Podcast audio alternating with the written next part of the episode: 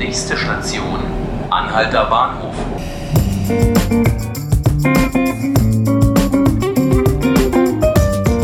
Herzlich willkommen, liebe Zuhörerinnen und Zuhörer zu 5 Minuten Berlin.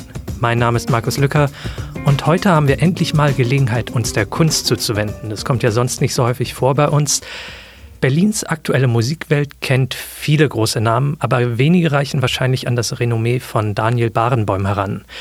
Die Staatsoper hat ihren Vertrag mit ihrem Chefdirigenten nun Anfang der Woche nochmal um fünf weitere Jahre verlängert bis 2027.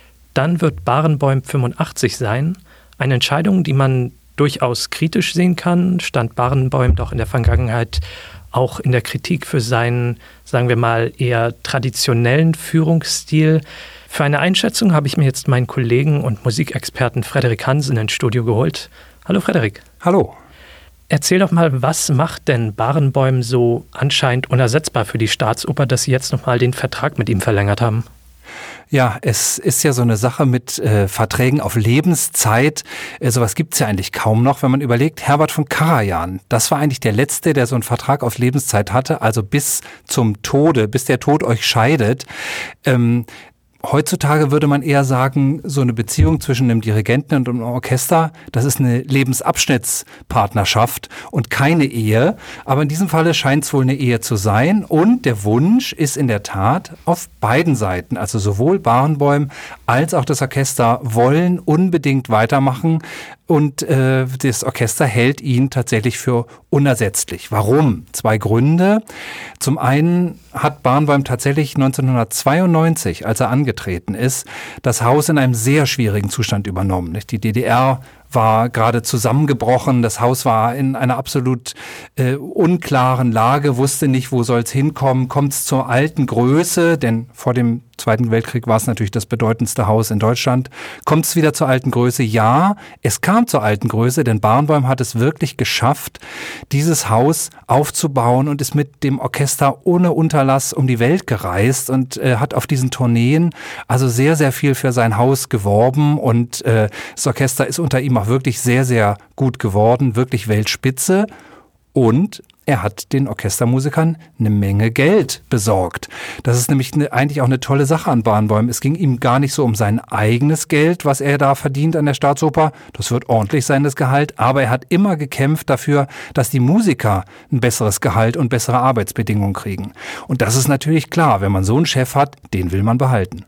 Du sprichst den eigentlich das hohe Ansehen bei ihm, bei seinen Mitarbeitern und bei seinen Musikern an. Trotzdem gab es in der Vergangenheit Kritiker oder Mitarbeiter von, äh, von ihm an der Staatsoper, die ihm vorgeworfen hatten, er hätte so eine Art Klima der Angst dort geschaffen durch seinen autoritären Führungsstil. Diese Vorwürfe sind jetzt ein paar Monate her. Kannst du sagen, was sich da mittlerweile entwickelt hat, ob es da irgendwelche Erkenntnisse gab? Ja, in der Tat. Es gab also eine große Untersuchung äh, zu dem ganzen Thema. Der Kultursenator hat sehr schnell reagiert, hat gesagt, Leute, ähm, diese Vorwürfe müsst ihr ernst nehmen. Es wurde ein externer ähm, Moderator eingeschaltet und es wurde tatsächlich auch innerhalb des Hauses mit vielen Leuten geredet und es gab einen Abschlussbericht. Äh, der ist nicht öffentlich, aber der Senator hat äh, gestern bei der Vertragsunterzeichnung auch gesagt, ja, dieser Bericht zeigt, es gibt nichts, was justiziabel wäre an dem Verhalten von Barnbäum. Und trotzdem ist ihm daran gelegen, dass die Unternehmenskultur an der Staatsoper sich verbessert, dass also alle Beteiligten äh, pfleglicher miteinander umgehen. Das heißt, äh, nicht, dass, dass also nicht nur Barnbäum, sondern die gesamte Führungsetage auch so ein Bewusstsein hat, wie was bedeutet es, wie spricht man mit den Leuten. Und ja, insofern äh, ist es also so, Bahnbäum ist eigentlich nichts vorzuwerfen. Meine Interpretation ist inzwischen auch so, dass ich denke, er ist halt mit zunehmendem Alter immer ungeduldiger geworden. Er ist seit äh, über 15, nein, er ist seit viel länger, seit über 60 Jahren steht er auf der Bühne. Er hat alles schon dirigiert und alles sehr, sehr oft dirigiert. Und wenn er jedes Mal wieder bei Null anfangen muss und wenn er jedes Mal wieder Bratscher X oder Flötist Y was erklären muss, dann wird er halt, glaube ich, ziemlich schnell fuchsig. Es gibt es ja so, manche älteren Leute werden im Alter immer milder, andere werden halt ungeduldiger. Und ich denke, auf dieser äh, Ebene liegt es. Und der Orchestervorstand, das ist natürlich, sind die Leute, die jetzt für die Fans von Barenbäumen im Orchester sprechen, äh, der hat gestern nochmal sehr deutlich gemacht, dass es ein gegenseitiges Vertrauensverhältnis gibt und dass äh, die Leute, die allermeisten Leute im Orchester bereit sind, die Art, wie er arbeitet, zu akzeptieren. Du hast sein Alter jetzt auch nochmal angesprochen und die Art, wie er ist in seinem Alter und auch wie viel er schon gemacht hat, musiziert hat und vorgeführt hat. Was kann man von so jemandem eigentlich künstlerisch noch erwarten? Also wird es da noch irgendwelche großen Entdeckungen, eine spät, späte Spätphase des Barenbäums geben jetzt? Ja, es ist tatsächlich so, dass äh, in der Klassik das ja eine besondere Geschichte ist. So ein Rockmusiker, der ist jung, der hat seine Hits und dann spielt er sein ganzes Leben lang immer wieder seine Hits, bis er irgendwann umkippt. Der Klassikmusiker ist ja ein bisschen anders veranlagt. Der spielt sowieso immer alte Musik, also Musik von früher und er beschäftigt sich sein ganzes Leben lang immer wieder mit denselben Sachen. Und da gibt es viele Klassikkünstler, die sagen, ja, ich habe schon zum 500. Mal jetzt Symphonie XY dirigiert und trotzdem entdecke ich immer noch was Neues. Und auch aus Publikumssicht muss man sagen, es gibt Dirigenten, es gibt Künstler, Pianisten, äh, die wirklich im Alter nochmal eine ganz neue Ebene erreichen. Also quasi so eine, eine Weisheit.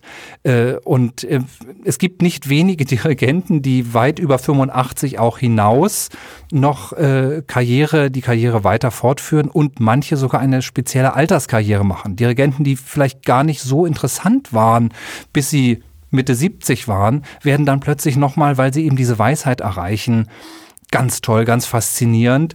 Und äh, ja, so ist es also nicht auszuschließen, dass auch Barenbäum, obwohl er sich immer wieder mit denselben Dingen beschäftigt, immer tiefer eindringt und dass er womöglich eben so eine Art Musikphilosoph wird.